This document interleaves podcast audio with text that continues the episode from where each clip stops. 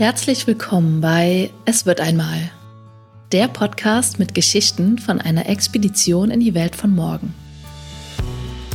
Hier erzählen Pioniere und Pionierinnen ihre Geschichten. Geschichten der Verbundenheit, Geschichten vom Aufbruch. Lass dich ermutigen, berühren und inspirieren, selbst aufzubrechen.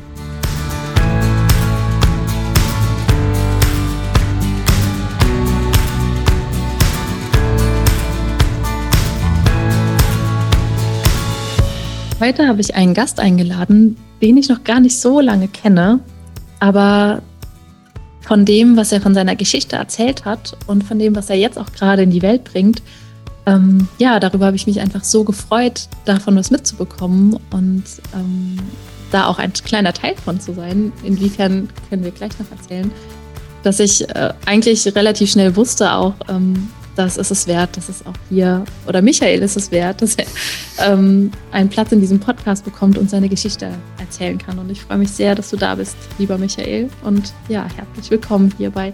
Es wird einmal. Danke für deine Einladung. Ich freue mich hier zu sein. Hast du Lust, einfach erstmal dich ähm, vorzustellen? Also wir werden in verschiedenen, über verschiedene Fragen ähm, deine Geschichte hören, aber vielleicht kannst du ja, zum Einstieg dich einfach erstmal vorstellen. Ja, ähm, gerne. Ähm, ja, ich bin der Michael und ähm, 53 Jahre alt und lebe in der Nähe von München. Bin freiberuflich, heute ähm, Facilitator und habe aber eine ganz lange Geschichte mit einem Unternehmen, die mich verbunden und eigentlich mich auch zu vielen Dingen zu dem gemacht habe, wer ich heute bin. Deswegen bin ich auch wahnsinnig dankbar diesem Unternehmen. Ich bin quasi 50 Jahre bei Lufthansa gewesen. Und ähm, dann denkt man sich, ha, drei Jahre hat er angefangen. Nein, meine Eltern sind bei Lufthansa gewesen. Die haben nichts Besseres zu tun gehabt, als meine Patentante und meinen Patenonkel da noch auszuwählen unter Lufthanseaten. Von daher bin ich mit diesem blau-gelben Blut auf die Welt gekommen und ähm, war immer mit diesem Unternehmen verbunden. Ähm, das war dann auch nicht nur irgendwie ein Arbeitgeber, wo mein Vater hinging, sondern ähm, mein Vater wurde für die Lufthansa immer versetzt. Das heißt, ich habe in Japan gelebt, in Nigeria gelebt, ähm, bin nach Amerika gegangen, war, dann haben sich meine Eltern getrennt, war in Amerika viel und aber immer im Haushalt meines Vaters, also dementsprechend nicht irgendwie ein Urlauber, dann noch in Malaysia. Und irgendwann hat die Firma mich sogar selber versetzt, als ich dann auch bei Lufthansa war. So war ich noch drei Jahre als Lufthanseaten in Singapur. Und damit war eigentlich immer mein Leben mit diesem Unternehmen verbunden. Und ähm, habe aber trotzdem aufgehört, ähm, weil ich irgendwie dachte, mit 50, das waren jetzt 50 schöne Jahre. Und jetzt die nächsten 50 Jahre sollen ein bisschen anders werden. Und ja, ich, ähm, wie gesagt, ich lebe in München, bin unverheiratet, keine Kinder, da alleine. Ähm, auf dem Land, auf einem Pferdehof wohne ich. Und ähm, habe ähm, eigentlich immer meine Wohnorte ausgesucht. Die wurden mir ausgesucht von dieser Firma. Das ist eigentlich übrigens auch das Einzige, was ich heute vermisse, weil ich gerade nicht weiß, wo ich hinziehen möchte, dass ich keinen Hinweis kriege von dieser Firma, wo ich hin soll. Jetzt darf ich überall hin und weiß nicht wohin. Ja, vielen Dank dir für diesen äh, kleinen Einblick schon. Und ähm, natürlich interessiert uns total hier, dass du hast es schon fallen gelassen, dass du aufgehört hast dort. Und, und natürlich ist das ein ganz spannender Punkt hier. Aber vielleicht kannst du mir erst noch mal erzählen, wie sah dein Alltag so bei Lufthansa aus oder was hast du da gemacht? Ähm, du hast schon erzählt, du wurdest viel versetzt, bist dadurch viel rumgekommen. Ähm, ja, was, was, wie hast du da gewirkt bei Lufthansa? Was waren deine Aufgaben? Ja, ich habe da erst eine Lehre gemacht ähm, als Luftverkehrskaufmann. Dann habe ich ein Stipendium von der Lufthansa bekommen, habe studiert, BWL. Das lief so parallel. Äh, wir haben wirklich in vier Jahren Studium und Lehre durchgeführt und war dann erst in einem Bereich, ähm, nee, da war ich kurz Flugbegleiter, weil ich wollte mal wissen, wie eigentlich wirklich dieses Produkt aussieht und was das bedeutet, wenn man Flugbegleiter ist. War ich sechs Monate, neun Monate und das war sensationell. Ähm, der, das war eine Riesenfreude das ähm, zu machen. Und ähm, bin dann aber erst in so einen Bereich gegangen, der war rein Zahlen, Fakten, Daten. Also wie man so ein Unternehmen eigentlich in Daten zerlegen kann. Also es gibt da einen Bereich, der legt halt fest, wohin geflogen wird, äh, zu welchem Preis und wie oft. Und das ist halt so ein richtiges Controlling, na, Zahlen, Excel-Welt, was ich nie bereut habe, äh, weil äh, dadurch habe ich viel verstanden, wie, wie diese Welt auch aussieht. Und ähm, bin dann aber nach Singapur gegangen und habe dort Allianzen koordiniert. Äh, also gibt es ja diese, diese große Allianz der Lufthansa oder wo Lufthansa Mitglied ist. Und ähm, ja, bin dann zurückgekommen und bin dann in die Fußstapfen eigentlich meines Vaters getreten, der immer an, im Operativen war. Also immer mit Menschen, die Uniform getragen haben. Und habe dann in Frankfurt das First-Class-Terminal eröffnet, aufgebaut und geleitet. Das ist so ein richtiger Luxusschuppen, äh, richtig schön. Und ähm, für Menschen, die wahnsinnig viel fliegen. Und da so ein bisschen auch deren Heimat dann. Ähm, ja, und da ähm, bin ich danach gewechselt, habe nochmal ähm, die, das Check-in, also die ganze Passagierbetreuung am Frankfurter Flughafen gemacht. Das war dann so der erste riesengroßbereich und bin dann nach München gewechselt und habe dort die zusammen mit dem Kollegen, der in Frankfurt sitzt, die ganze Kabine der Lufthansa geleitet. Und das sind dann über 20.000 Mitarbeiter. Das also alle Flugbegleiterinnen und Flugbegleiter. Das war so meine Karriere. Anscheinend, ähm, also du, wie du jetzt gerade sprichst, davon klingt es äh, einfach sehr, sehr spannend und du hast auch schon gesagt, du bist äh, dankbar auch für Dinge, die du da gelernt hast, in, ja, die sich auch entwickelt haben. Und es klingt jetzt erstmal so, als ob das alles ganz, ganz wunderbar war. Du bist viel rumgekommen und nach ähm, ja, einem großartigen Job. Also das ist von dem, wie du es erzählst, auch wie ich jetzt, ich sehe dich ja auch, während wir sprechen. Ähm, ja, klingt es sehr gut. Aber anscheinend gab es trotzdem Gründe, ähm, da nochmal loszugehen. Magst du vielleicht darüber ein bisschen was teilen? Ja, ähm, ich habe da wahnsinnig viel gelernt. Deswegen bin ich dankbar und hatte natürlich gute Chefs, aber auch Chefs, wo man länger mal drüber nachdenken kann, was die gerade gesagt haben. Aber von denen kann man auch mehr lernen. Aber das war eigentlich auch gar nicht so der Grund des Wechsels, äh, sondern ähm, eigentlich hat es angefangen. Ich bin hatte einen Tag, ähm, an dem ich sehr aufgeregt war, weil ich das erste Mal jemand ähm, in Rente geschickt habe und eine Rede halten musste. Und das war ein Mensch, der total lieb war, aber es war auch schon manchmal anstrengend mit ihm. Ähm, aber ich schätzte ihn sehr. Und deswegen war ich aufgeregt und dann ging die Klimaanlage kaputt und der Raucherraum verbreitete den Zigarettenrauch quer durchs Büro.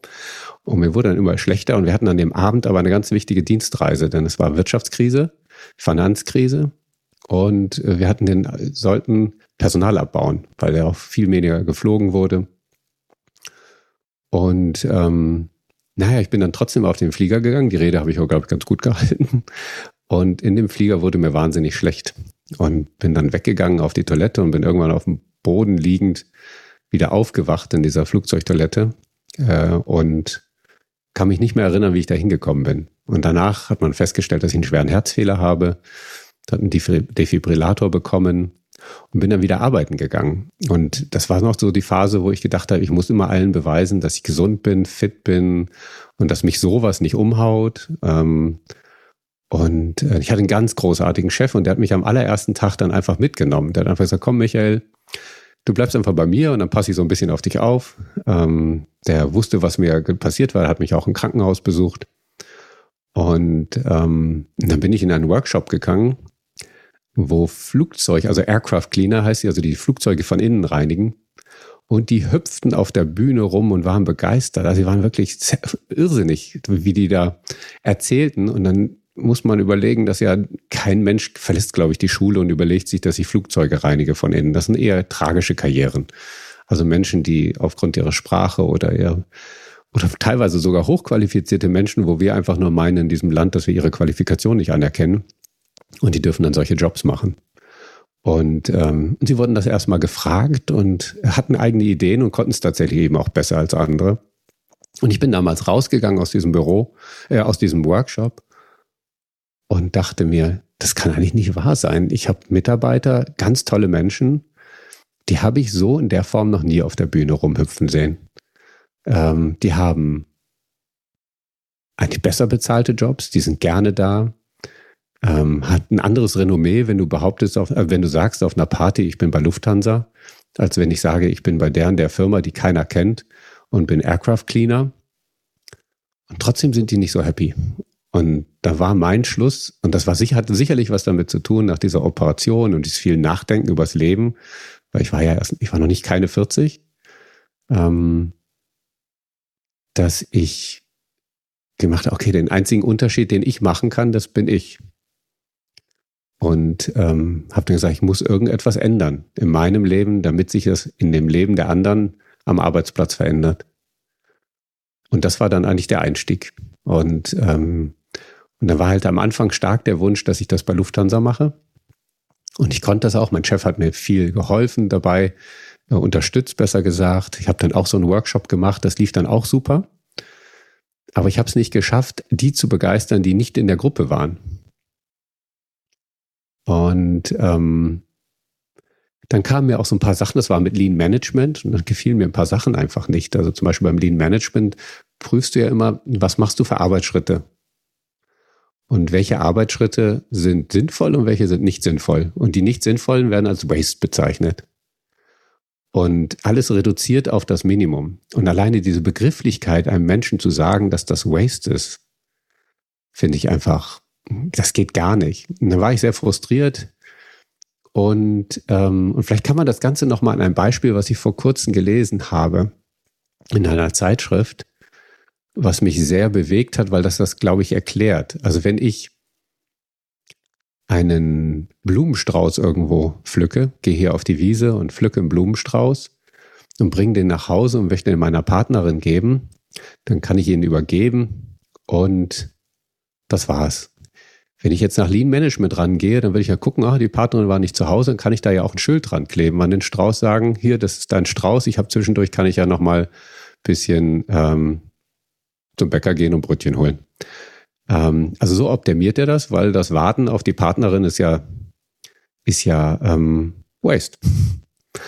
Und ähm, dabei macht ja das der Strauß, wenn ich den besorge, macht mich zum Liebenden. Wenn ich den an meine Partnerin übergebe, macht sie zur Geliebten. Wenn ich das zu Hause mache, wird daraus mein Heim und der Strauß wird zum Fest. Das heißt, dahinter steckt ja viel, viel mehr.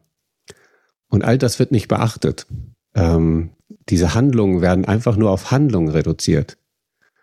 Und diese, dieses, das, was uns das Menschsein ausmacht, das fällt immer mehr weiter runter. Und es gibt sicherlich gute Gründe, auch effizient zu sein. Also das ist jetzt kein Plädoyer, dass es alles unsinnig ist, Prozesse zu optimieren. Aber wie oft gehen wir rein in Prozesse und erkennen gar nicht, was dahinter wirklich steckt und was das alles bedeutet mit Miteinander. Dass dieser extra Schritt oder die indigenen Völker, die haben ähm, oft diesen Satz, äh, make things nice. Und was das einfach bedeutet, dass ich eben einen Tisch richtig decke. Ich kann den Tisch einfach hinknallen, die Sachen, oder ich mache da etwas Schönes draus. Und sicherlich fällt das nicht jedem auf, aber wenn es weg ist, fällt es uns allen auf. Und ähm, ja, und dann habe ich mich zu einem Training angemeldet, wo ich gar nicht richtig wusste, was auf mich zukam. Und das war Facilitation, also Facilitative Leadership. Und ich saß da, glaube ich, so eine halbe Stunde, zwei Stunden lang im offenen Mund da und dachte, das ist es.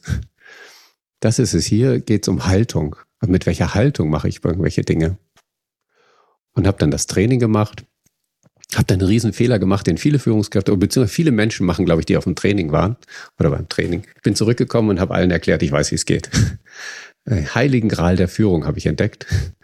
Und natürlich ähm, bin ich da auf Widerstand gestoßen und zu Recht. Also das ist halt, ist ja genauso wieder so ein Vorwurf. Ich weiß, du weißt es nicht. Ich setze mich drüber und so. Und das ist einfach, einfach schlichtweg falsch und blöd. Aber da war so in der Euphorie. Und dann habe ich äh, den Job gewechselt, bin dann in die Kabine gegangen, also zu den Flugbegleiter und Flugbegleiter nach München und ähm, war da auch in der Position direkt an dem, an dem CEO für München ähm, weil die Lufthansa ist so wie in zwei Fluggesellschaften aufgeteilt. Es gibt eine Frankfurter und eine Münchner Fluggesellschaft, die natürlich alles miteinander teilen in gewisser Form, wenn es Not am Mann ist und Not an Frau. Aber es ist, man versucht das separat zu organisieren, damit die Systeme sich nicht beeinflussen zu sehr. Ein sehr sinnvolles Konzept meines Erachtens. Und, ähm, und dachte, dass ich da in der Position ganz viel machen kann. Und dann kamen aber leider die ganz großen Tarifstreitigkeiten. Das ist überhaupt nicht so mein Ding gewesen. ähm, haben wir trotzdem zu Ergebnis bekommen. Und am Ende hatten wir aber die Chance, weil wir immer noch einen Konflikt hatten, dass, ähm, und zwar wie die Führungsstruktur in Frankfurt und in München ist und haben daraus ein Projekt gestartet. Und das partizipativ. Und haben alle Menschen eingeladen, daran teilzunehmen und haben dann gelost. Weil wir brauchten Flugbegleiterinnen und Flugbegleiter, wir brauchten Purser, also die, die, die Chefs in der Kabine. Ähm, da gibt es ja einen, der das leitet, dann das Team, aber auch Teamleiter, Abteilungsleiter und wir Hauptabteilungsleiter. Und ähm, weil wir sagen, das Wissen steckt im System. Wir brauchen keinen von außen, der uns sagt, wie wir zu arbeiten haben. Manchmal brauchen wir Menschen, jemand, der uns hilft, das auch zu sehen. Aber das ist dann eben Facilitator, also der macht das Leben leichter für dich, indem er Ideen hat, wie er dich dazu bewegt, die Gedanken zu entwickeln, die du hast und die du vielleicht nicht traust zu sagen und der dann eine Atmosphäre schaffen kann, eine angstfreie Atmosphäre, wo dann wirklich im man sitzt da zum Beispiel auch immer im Kreis, was für so Unternehmen manchmal ganz schwierig ist. Und da gibt es so eine Aussage, there is a leader in every chair. Also da sitzt eine Führungskraft in jedem Stuhl, weil jeder sich selbst führt und auch alle gleich sind ähm, in der Hinsicht. Natürlich gibt es noch Hierarchie. Und das verändert das Verhalten. Das sorgt dafür, dass Menschen nicht mehr schweigen, sondern sagen, was sie wissen, was sie beitragen. Und ja, das war einfach so faszinierend, die Menschen aufblühen zu sehen, dass ich einfach nur noch so arbeiten wollte. So und ähm, ja, und das ähm, habe dann auch gemerkt, dass ich glaube, mehr machen kann, wenn ich das außerhalb des Unternehmens mache und das mit vielen anderen, vielen Unternehmen. Und ich einfach recht platt auch für mich formuliert. Ich war 50 Jahre jetzt mit der Firma verbunden und habe noch 50 Jahre und dann mache ich vielleicht ein bisschen was anderes. Und ich wollte auch nicht jammern. Unser oberster Chef, der hat immer gesagt, wer jammert, soll doch gehen. Und äh, das klingt jetzt total platt, aber er hat recht. Dann beweg dich einfach. Und ich kann auch nicht alles ändern. Und so bin ich dann raus aus der Lufthansa. Vielen Dank dir da für die Geschichte. Und da steckt ja so viel drin an verschiedenen Ecken und Enden. Ich würde vielleicht nochmal, ähm, ich weiß, dass das Neue, das ist super spannend und ruft mich auch total, da jetzt noch mehr zu hören. Aber ja, ich, ich finde auch von dem, was du jetzt geteilt hast, waren einfach nochmal so, so Essenzen drin, über die ich gerne nochmal drüber fliegen mhm. würde. So. Ähm, also das eine war, es gab äh, diesen schwierigen Moment, diese Herausforderung, wo du dann, ja, wo dein Körper reagiert hat und wo was sichtbar wurde, was im Körper schon drin war. Also der Körper hat einfach so ein Stück weit eine Krise und einen Stoppmoment ausgelöst. Und in dieser Zeit, wo du dann mit dir selbst beschäftigt warst und ähm, ja, einfach auch im Krankenhaus warst, ähm, hast ja fingen Fragen ans Leben irgendwie an, die vorher vielleicht noch nicht so präsent waren. Habe ich das so richtig gehört, dass es einfach so eine Art Krise schon gab, in der Dinge sichtbar wurden, so die, die vorher vielleicht noch nicht so präsent oder sichtbar waren. Ja, ähm, also am Anfang war das ja viel mit Angst verbunden. Also ich hatte überhaupt nichts verstanden. Als so eine Katheter, Herzkatheteruntersuchung kam, da habe ich gedacht, jetzt kriege ich einen Herzschrittmacher oder eine Herz-OP. Aber das ist es ja gar nicht. Aber ich kannte das alles nicht. Ich war kerngesund bis dahin, nie in meinem Krankenhaus, außer dass ich mal Unfälle hatte, wo dann mal was gebrochen war oder genäht. Aber deswegen musste ich nicht im Krankenhaus liegen. Und das war am Anfang einfach ein Schockzustand. Dann kam aber noch etwas dazu, was mich auch sehr belastet hat in dem Moment. Ähm, ich wusste, dass an dem Tag vor meiner OP meine Mutter und meine Bruder wegreisten, weil meine Mutter hat meinem Bruder zum 50. eine Reise geschenkt. Und ich wusste, die reisen nicht, wenn ich denen das erzähle, beziehungsweise meiner Mutter erzähle. Und daraufhin habe ich das verschwiegen und nur meinem Bruder gesagt. Und meinem Bruder aber Geld mitgegeben und gesagt, du, ich rufe dich an, wenn alles durch ist und dann geht ihr feiern. Und ähm, meine Mutter wusste aber auch immer noch nicht, warum sie so zum Essen eingeladen wurde. Und das hat mich zum Beispiel auch sehr belastet. Und ähm, es war auch dann sehr emotional, als sie dann zurückkam und ich das zu meiner Mutter erzählt hatte, was passiert war. Und der erste Teil war aber sehr davon noch geprägt, ich möchte nicht als schwach wahrgenommen werden. Also so ganz stark das alte Muster, dass ich jetzt irgendwie nicht ernst genommen werde mehr. Und ich konnte aber kaum darüber reden, ohne dass mir Tränen kamen. Und ich weiß noch, wie ich alle meine operativen Führungskräfte dann auch wieder zusammengeholt habe, als ich wieder arbeiten war und ich ihnen das erzählt habe und ich dann irgendwann unterbrechen musste. Und ich wollte dann irgendwie nicht weinen, aber die Stimme blieb trotzdem weg. Aber wie toll die Reaktion der Kollegen dann alle war. Also wo ich dann gemerkt habe, ich darf schwach sein oder verletzt sein in dem Moment. Aber äh, in, in den Managementkreisen ist das nicht unbedingt üblich und nicht auch, wird auch anders interpretiert. Und ähm, aber es war in der Zeit eben ganz viel Grübeln, aber noch nicht eine Orientierung. Es war eine klassische Krise, aber ich hatte nicht eine Einsicht, was es dann wirklich bedeutet, sondern die kam wirklich durch dieses Ereignis, was ich erzählt habe. Da kam dann eine Einsicht und sagt, ah, ich glaube, ich muss was ändern. Und ähm, ich habe in Sachen Gesundheit dann auch viel geändert, bei mir persönlich. Ich war dann gerade so auf dem Weg, ordentlich Übergewicht zu bekommen. Also was eigentlich überhaupt nicht, ich war immer einer, der eher als, wie dünn bist du denn eigentlich? Ne? Also mit 1,91. Ähm, 72 Kilo wiegen ist jetzt auch nicht gerade viel oder 75, das war so normal. Dann war ich irgendwann über 80 und dann ging ich auf einmal auf die 100 zu. Und das war dann, wo ich gemerkt habe, nee, ich muss einfach, das gehört alles jetzt dazu. Irgendwas ist alles anders, ja. Und ähm, dann eben auf meine Gesundheit zu achten und dann eben auch zu achten, was ich mache mit anderen Menschen. Aber ich hatte keinen Plan, das ist das Interessante dabei am Anfang. Es war jetzt nicht, dass ich irgendwie einen Plan habe, sondern ähnlich so, wie wir heute auch arbeiten. Es war immer so, was ist der nächste kleine, präzise Schritt? was ich intuitiv gemacht habe, ohne dass ich das jemals hätte beschreiben können in dem Moment. Und es ist halt eine ganz, auch, auch dieses, die Menschen war anders wahrzunehmen. Wie reagieren meine Freunde? Wer war jetzt da und wer machte sich Sorgen? Ähm und das war für mich, also ich hatte vorher zwei sehr ein, also auch so zwei Ereignisse im Leben, die aber nie diesen Shift, die haben einfach nur zwar zum Nachdenken, aber weitermachen. Das war, äh, mein Vater ist ja recht früh gestorben. Da war ich 24.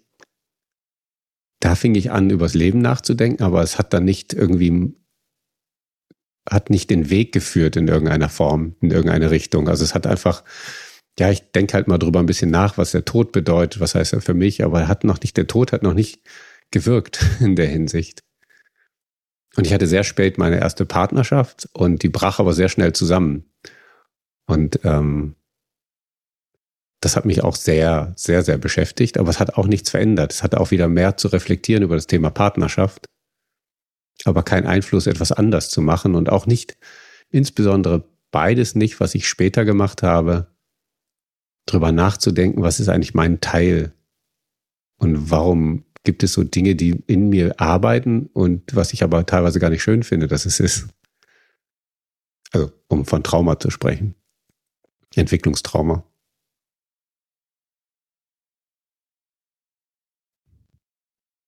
Also das, ähm, ja, von dem, was du teilst, ähm, finde ich ein paar Dinge super, super spannend. Ähm, nämlich dieses, dass am Anfang einfach das Nichtwissen da war. So, also noch keine Lösung. Es war einfach die Krise da und die mhm. Auseinandersetzung damit. Ähm, aber es war eben ja am Anfang noch keine Lösung da und das äh, habe ich bei mir selbst ganz oft erlebt und es wurde ähm, ich habe ja auch schon verschiedene Krisen so durchlebt und es wurde leichter mit Krisen umzugehen, ähm, je mehr ich sie akzeptieren konnte, dass sie gerade da sind und dass irgendwas Heilsames hier passiert, was ich aber noch nicht sehe ähm, und einfach ja dem erstmal erlauben da zu sein ohne direkt die Lösung und das äh, wieder optimieren und das wieder funktionieren äh, irgendwie hm. herbei, herbeizuplanen, weil das geht einfach nicht. Und ich glaube, das ist auch was, was wir Menschen im Westen ganz schwer ertragen können und äh, es ganz schwer haben damit, weil wir ja einfach diese Leistungsgesellschaft sind, wo alles immer höher, schneller, weiter und immer mehr optimieren und Ähm, du hast die indigenen Völker angesprochen. Ich lese gerade ein Buch ähm, Geflochtenes Süßgras, was mir sehr gut tut, ähm, was auch von einer Frau geschrieben ist, ähm, einer indigenen Frau geschrieben ist. Und ähm, ja, diese wirklich Haltung zu, das Leben besteht nicht nur aus ähm, dem Frühling und dem Sommer, wo alles explodiert und super viel Kraft da ist, sondern es gibt eben auch den Winter und das, das, das Kranksein und das Sterben und sowas. ja, ich mache immer wieder die Erfahrung, dass oder bei mir selbst vor allem die Erfahrung, je mehr ich das in meinem Leben erlaube, desto besser kann ich mit Krisen oder mit schwierigen Phasen, viel schwierigen Wochen auch umgehen. So, und das fand ich bei dir nochmal ganz spannend, dass, dass es auch drin war. So, dass es gab einfach erstmal das Nichtwissen und das keinen Plan haben. So, und das war bestimmt auch nicht leicht, das auszuhalten. Nee, also das Interessante war, dass ich noch nicht so einen Metablick auf mich hatte, dass ich gesehen habe, was ich tue, sondern das passierte halt alles mit mir. Ähm, ich bin heute erst, das, ich kann das heute beschreiben, was du jetzt gerade erzählt hast. Ähm, ich bin ja so ein totaler Bücherfreak. Ähm, hier irgendwo eine Sucht habe, ist es das. ähm, es gibt so ein ganz tolles Buch von Nathalie Knapp, einer Philosophin, Der unendliche Augenblick. Und da geht es darum, eben sich da drin zu suhlen, quasi in dieser Unsicherheit.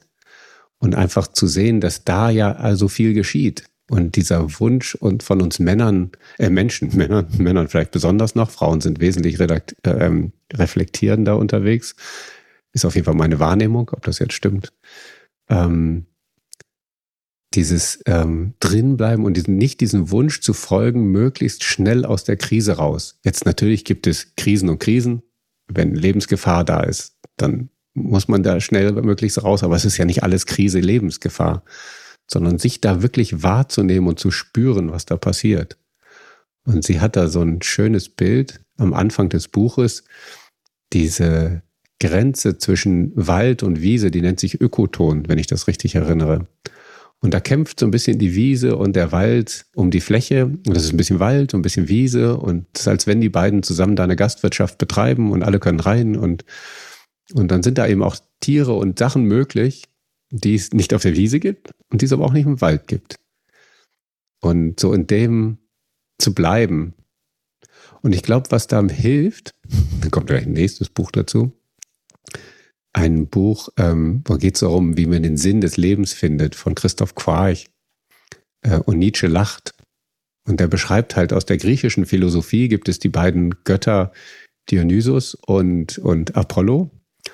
Apollo und das wahre Gute und dass das ein Teil unseres Lebens ist. Und Dionysus ist das Chaos und dass wir so ein Vertrauen entwickeln, dass es halt beides gibt und wenn wir im Chaos sind, dass das eine wiederkommt, aber auch, dass das Gute wiederkommt, aber im Guten auch immer dankbar sind, weil das andere auch wiederkommt. Und dementsprechend dann in den Übergängen einfach mal überlegen, was passiert eigentlich gerade. Und das ähm, ist etwas, was ich heute so mit so einem, also Vogelperspektive kann ich mich jetzt da drin beobachten. Aber damals war ich im Prozess drin und einfach irgendwie dankbar, dass der gut gelaufen ist heute. Weil das kann ja auch sehr negative Konsequenzen dann haben, ähm, wenn da eben nicht das Selbstvertrauen da ist und nicht die Unterstützung von anderen dabei ist. Und das war halt alles da. Also ich wurde gehalten. Ich muss gerade an, auch bei mir an eine Zeit denken. Da war ich vielleicht so 25, also war zwei Jahre aus der Polizei raus. Ähm, habe versucht, mit Yoga meinen Lebensunterhalt zu verdienen, habe aber auch damit gehadert, dass ich nicht einfach meine, ja, die Polizeiuniform gegen die Yogakleidung tauschen wollte und schon wieder in dieses Hamsterrad und ich muss hier, ja, muss einfach ähm, komplett leisten und funktionieren. Ähm, da, also damit habe ich so gehadert und meinen Weg gesucht, ähm, war auch einfach in einer schwierigen Beziehung und dann, glaube ich, kam eben auch in Sachen Trauma ein bisschen was hoch, was ich auch erst jetzt weiß, dass, dass da sowas los war. Und dann hatte ich eine Phase, wo ich ähm, ja so vier, fünf Monate ähm, ja sehr in eine Starre gekommen bin. Also vielleicht auch depressive Phase, könnte man, glaube ich, auch sagen. Aber jetzt aus dem, was ich auch selbst über Trauma weiß, war ich wirklich in dieser Paralyse und Starre ein Stück weit. Und habe auch, obwohl ich sehr gerne mich bewege und Sport mache und auch natürlich Yogalehrerin war und andere unterrichtet habe in Sonnengrüßen, ging in meinem Körper gar nichts mehr. Der war sehr, sehr zu und sehr, sehr erschöpft. Und solange ich gekämpft habe und unbedingt wieder funktionieren wollte und unbedingt Lösungen wollte, wurde es immer schlimmer. Also ich habe dann einfach, ja, wirklich tagelang da gelegen und ähm, habe gerade mich zu meinen paar Yogakursen geschleppt, die ich noch machen konnte, aber war, war einfach sehr erschöpft. Und ja, ich hätte vielleicht auch damals schon einen Therapeuten suchen sollen, aber irgendwie habe ich auch damals die Kraft dafür nicht gehabt und habe mich auch ein bisschen geschämt dafür so und war auch sehr alleine, was aber im Nachhinein auch gut war. Ich bin dadurch alleine gegangen, habe mir dann schon auch eine, einen Coach gesucht, die an der Stelle auch sehr, sehr toll war. Und sie hat irgendwann zu mir gesagt, ähm, wir haben viel über Akzeptanz geredet und das war natürlich für mich total schwer, das zu akzeptieren. Und sie hat irgendwann gesagt, Nadine, und wenn dein Leben für immer so bleibt, geh jetzt mal da rein, ein paar Tage. Die Vorstellung, wenn dein Leben für immer so bleibt, wenn du immer in dieser Wohnung in Wiesbaden wohnst, immer nur ein paar Yogakurse gibst, nie ganz finanziell über die Runden kommst, nicht die Erfüllung beruflich voranbringen kannst und davon gut leben kannst und noch in dieser schwierigen Beziehung bist, wenn dein Leben für immer so bleibt, kannst du das akzeptieren. Und das war dann nochmal in drei, vier Tage richtig heftiger Kampf. In manchen Büchern wird auch von der dunklen Nacht der Seele gesprochen. So ein bisschen hatte ich so das Gefühl. Und dann irgendwann habe ich es wirklich komplett fühlen können, diese Akzeptanz, diese Hingabe an das, was jetzt ist. So, und dann hat es nur ein paar Tage gedauert und die Energie hat sich gedreht. Und es kam wieder Sprudeln und, und Lebendigkeit und wieder Lust, ähm, mit meinem Körper andere Sachen wieder zu machen. Und in dieser, dieser Zeit habe ich ganz viel Yin-Yoga gemacht, in dieser ähm, Krise. Ähm, also nur liegen und ganz lange Positionen halten und einfach ganz viel den Körper spüren. Und ähm, ja, und was ich daraus mitgenommen habe, geht auch in die Richtung von dem, was du erzählst, das Vertrauen, dass sowohl Chaos da sein kann und dann aber auch wieder was anderes kommt. Ähm, und ich musste da immer, oder in dieser Zeit habe ich dann ein Zitat gelesen auch, äh, ich glaube von David Tsai, auch glaube ich ein Autor und Yogalehrer. Man braucht keine Blume dazu zwingen zu blühen. Das heißt, die Blume, so, also Blumen, Natur, aber auch wir, wir haben all die Kraft und das Leben in uns. So. Und wir können darauf vertrauen, dass es wiederkommt, wenn die Zeit reif ist. So. Und ich erfahre auch bei den Menschen, die ich im Yoga begleite, ganz oft, dass sie wirklich Angst haben, wirklich Schwäche und tiefes Loslassen und Erschöpfung wirklich, wirklich am Kern zuzulassen, weil sie Angst haben, sie stehen nie wieder auf. Wenn sie erstmal liegen, dann werden sie nie wieder können. Und das war wirklich für mich eine sehr eindrückliche Erfahrung und seitdem habe ich das Vertrauen wirklich zutiefst, ich werde immer wieder blühen, so bis ich irgendwann sterbe und, und, und gehe. Aber solange das Leben da lebendig pulsiert und da ist, ähm, wird immer wieder in mir auch nach Phasen von Loslassen und von Erschöpfung oder Ruhe wird das Leben irgendwann wieder durchpulsieren. So. Hm, schön. Die Natalie Knapp hat auch in ihrem Buch ein Trapez des Lebens dargestellt. Das äh, ergibt sich aus äh, Akzeptanz, Vertrauen, Hoffnung, Liebe und Lebendigkeit. Und was ich da so spannend, also Liebe und Lebendigkeit hat die gleiche Bedeutung, aber ich gehe jetzt mal auf die anderen drei Begriffe, also dieses Akzeptieren, dass, dass das, was ist jetzt, also dass ich einfach in diesem Moment jetzt gerade bleiben kann. Und das, was dazugehört, ist eben einfach auch ein Vertrauen. Also ist ja so, der Vertrauen ist ja der Spiegel der Vergangenheit ins, in die Gegenwart rein. Vertrauen baue ich ja nicht hier auf, sondern Vertrauen hat was mit der Vergangenheit zu tun, ob ich vertrauen kann.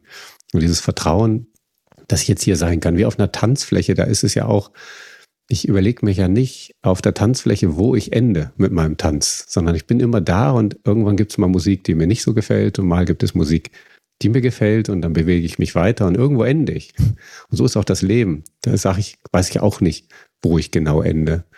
Und dazu zählt halt eben auch die Hoffnung. Das ist der Spiegel sozusagen der Zukunft in die Gegenwart. Dass ich eben immer weiß, dass es weitergeht. Es geht weiter. Da ist immer eine Kraft da, so eine unmagische Kraft, die dafür sorgt, dass es immer weitergeht. Und dass eben das auch gut ist, was weiterkommt. Und mit den dreien, also Liebe und Lebendigkeit habe ich jetzt zwar nicht beschrieben, aber die drei fand ich damals auch so ganz wichtig. Das ist übrigens ganz interessant, als dieses Buch habe ich gelesen, als, als Corona startete und ich dann so auf mein Sofa gezwungen wurde. Und das fand ich auch irgendwie so ganz faszinierend. Warum grinsten mich diese Bücher, die ich dann gelesen habe, das waren drei Stück, so von meinem Regal an, denn die standen da schon lange. Und dann habe ich drei Bücher geschnappt und eins davon war der unendliche Augenblick. Und das passte natürlich hervorragend in die Corona-Zeit. Einfach jetzt nicht diese Hoffnung, gleich alles wieder raus und das Leben von gestern wieder starten, sondern was sagt uns das jetzt alles gerade hier? Ähm, und das heißt jetzt nicht ein Plädoyer, dass alles richtig ist, was gekommen ist danach und ob man sich jetzt impfen muss oder nicht impfen lassen sollte, sondern einfach wirklich mal zu sehen, was passiert hier eigentlich wirklich. Ja, ich glaube von, also von dem, ich dachte gerade, also wie ich ja auch schon geteilt habe, ich erlebe immer wieder Menschen in Krisen und die große Angst, die kommt, wenn die Krise da ist. Und das darf ja auch erstmal sein, davon zerrüttelt zu werden und, und, und mhm. Ängste zu haben. Und ich jetzt, ja, wo wir so gesprochen haben, denke ich, dass da Menschen ganz viel mitnehmen können aus dem, was du geteilt hast. Also dass wirklich das, äh, das Nichtwissen und das keine Ahnung haben, haben, wie es weitergeht und nicht funktionieren müssen und ähm, vielleicht wirklich der Gedanke, wie die Nathalie Knapp es teilt, ist so lange wie möglich auszukosten und sich darin zu suhlen, dass das hm. ähm, ja so der wirklich der erste Schritt sein kann. Und bei dir habe ich dann auch rausgehört, dass dann aber eben auch so Elemente und Bestandteile kamen. Also dass dann, ähm, dann die Bücher sind dir in die Hände gefallen. Ähm, du konntest ähm, irgendwann war die Einsicht da, ich will und ich muss was verändern. Dann waren ähm, Schritte in Richtung Gesundheit da. Also es sind dann die Türen aufgegangen so nach und nach ähm, wo es weiterging und wo so ein neuer Weg eingeschlagen wurde. Also mit der Krise war der alte Weg irgendwie zu Ende und dann war es ein, ein Raum, von dem nicht klar war, wie geht's weiter und es noch nicht sehen. Und dann gingen aber so nach und nach die Türen auf und es hat ähm, sich gezeigt, wo geht's weiter. Und dann habe ich auch rausgehört, dass du irgendwie eine andere Verbindung zum Leben da aufgebaut hast. Du hast gesagt, du hast Menschen an, also Menschen wieder anders wahrgenommen, gemerkt, welche Menschen sind an meiner Seite und ähm, es kam so irgendwas ganz Kostbares und, und, und ja, also es kamen viele Geschenke auf diesem neuen Weg dann auf dich zu, habe ich rausgehört. Ja, es gibt ja diesen Begriff der Synchronizität. Also, dass die Dinge einfach passieren oder Schön finde ich auch das Bild von den polynesischen Segeln. Hat man sich ja mal überlegt, wieso diese Menschen es eigentlich geschafft haben, ohne jeglichen Kompass ihre Inseln da in, der, in Polynesien immer zu erreichen. Und die haben halt einfach alles wahrgenommen, was es an Signalen gab. Also wie schwimmen die Fische gerade, welcher Vogel kommt vorbei, wie ist der Wind, alles Mögliche. Und dadurch konnten die mit einer ganz anderen Wahrnehmung eigentlich solche großen Dinge erreichen. Und ähm, für mich war das, diese Synchronität, entdeckte ich dann auf einmal, dass irgendwie alles irgendwie passierte und dass ich traf die richtigen Menschen. Ich wunderte mich manchmal, warum sitze ich denn eigentlich jetzt gerade hier? Weil es war kein Intellekt, also es war nicht ein, nicht ein, ein, ein, kognitiver Prozess, da musst du hingehen, weil da erfährst du das, sondern es war eher, oh, jetzt sitze ich hier, was passiert mir eigentlich gerade? Warum treffe ich jetzt den Menschen? Warum lerne ich jetzt was über positive Psychologie, was ich vorher gar nicht kannte? Ähm, wie kam ich dann an Neurowissenschaften auf einmal ran? Wie kam ich an das Facilitation? Und alle Türen öffneten sich ganz von alleine, indem sich so ein bisschen diesem Hingeben, diesem Prozess. Und hinderlich war eigentlich immer dann das Durchdenken. Ähm, also dann wieder zu planen schon de denken, schon reflektieren, aber eben auch ganz viel reinfühlen und einfach akzeptieren. Aber dann so zu sagen, okay, jetzt muss das, das, das, das und das passieren und am Ende muss das rauskommen, das war da eher hinderlich. Sondern einfach zu spüren, was jetzt gerade ist und gucken, was ist, was soll als nächstes, was kann als nächstes, was muss nicht, aber was kann als nächstes passieren. Und das war, das ist übrigens schon ein Ding, also war ich ja relativ ungewöhnliche Führungskraft, glaube ich, die so arbeitete, wo dann auch so eine Entfremdung entstand zwischen dem, was ich gerade gemacht habe, ohne dass ich mich entfremdet habe von den Menschen, aber so von dem System. Und ich habe auch das System ja weiterhin akzeptiert und dass das so ist. Und ähm, ich wollte das alles nicht schlecht reden. Aber ich merkte, dass ich irgendwie anders schwamm. Ich schwamm dann gegen, also so ein bisschen quer zur Konzernlogik. Das passierte eigentlich da in dem Moment dann schon. Das war so der Einstieg. Ja, mir kommen da noch zwei, zwei spannende oder an zwei Dingen bin ich noch interessiert da. Ähm, da komme ich gleich nochmal hin zurück zu dieser Entfremdung. Mm, du hast Synchronizitäten angesprochen und da, ähm, da das mag ich irgendwie auch nochmal voll gern unterstreichen, weil für mich das einfach auch immer wieder so ein Wunder war. Also nachdem einfach die Akzeptanz von Krise oder das Hingeben in den Prozess mit all den Gefühlen, die da sind, eben diese neuen Türen, die aufgehen und Synchronizitäten. Das habe ich auch in der Zeit nach der Polizei total stark empfunden. Also ich hatte da wirklich auch ähm, noch im Dezember eine große Krise, äh, wo auch mein Körper, aber auch ein paar Vorfälle, die hätten auch gefährlich sein können, passiert sind im Polizeialltag. Und dann war irgendwann für mich klar, ich muss hier raus, eh noch was Schlimmeres passiert. Und diese Krise ging so drei Wochen ganz heftig. So, und dann war die Entscheidung gefallen. Und in dem Moment, wo ich die Entscheidung getroffen hatte, so krass habe ich es, glaube ich, auch selten wieder erlebt, ging die Synchronizitäten extrem los. Also da, wo ich Yoga gemacht habe, die Frau hat gesagt, ja, arbeitest du noch bei der Polizei oder willst du hier arbeiten? Du kannst ja auch eine Yoga-Ausbildung machen, wir können das verrechnen. In der Yoga-Ausbildung waren dann Frauen, die Gründung, also spezialisiert sind auf Gründungsbegleitung von jungen Frauen. Und also es ging so, ich habe innerhalb von drei Wochen so unglaublich viele Menschen kennengelernt. So unglaublich viele Menschen sind neu in mein Leben getreten und so viele wunderbare Zufälle. Ähm, und ich habe damals auch verstanden, okay, manchmal muss man erst loslassen und bereit sein, in das Nichtwissen zu springen bevor das Neue reinkommen kann. Weil ganz oft erlebe ich auch, dass Menschen eben aus Sicherheitsbedarf, was ich auch total nachvollziehen kann, schon wissen wollen, okay, aber wenn ich das jetzt loslasse, wie sieht das Neue dann aus und ist das auch so sicher oder bekomme ich da auch alles? Und manchmal geht es wirklich darum, ja, etwas zu opfern und einen Preis zu bezahlen und eben aufzubrechen in, in die Ungewissheit so und das auszuhalten so und erstmal ein Vakuum zu schaffen, wo Platz ist damit das Neue da auch wirklich landen kann. Ich habe selten erlebt, dass es so ganz wunderbar ähm, Hand in Hand sich ablöst, dass man schon den, den, die Taube in der Hand hat und dann erst den Spatz loslassen darf. Ja, das ist, das ist ja der Grund, glaube ich, warum Veränderung oft so lange braucht. Hm, weil einfach dieses, dieses Loslassen einfach ein wahnsinnig schwieriger Prozess ist. Und der ist ja mit so vielen Dingen verbunden. Das ist ja nicht nur Geld. Also das sichere Gehalt, was da kommt, ist ja auch Prestige, ähm, Privilegien, die man hat, Anerkennung. Wie wirst du wahrgenommen plötzlich, wenn du sagst, ja, ich habe den und den ganz tollen Job aufgegeben und was machst du jetzt? No, hm, ich guck mal. Das ist kein akzeptiertes, das, also die Gesellschaft baut da einen künstlichen Druck auf auf, auf, auf Mensch. Ich kenne jetzt, habe mich jemand kennen, habe jetzt jemand kennengelernt, so vor einem halben Jahr.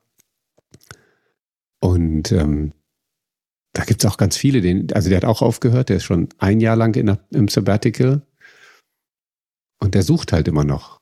Und, ähm, und dann sagten viele zu ihm, ja, du arbeitest ja nicht.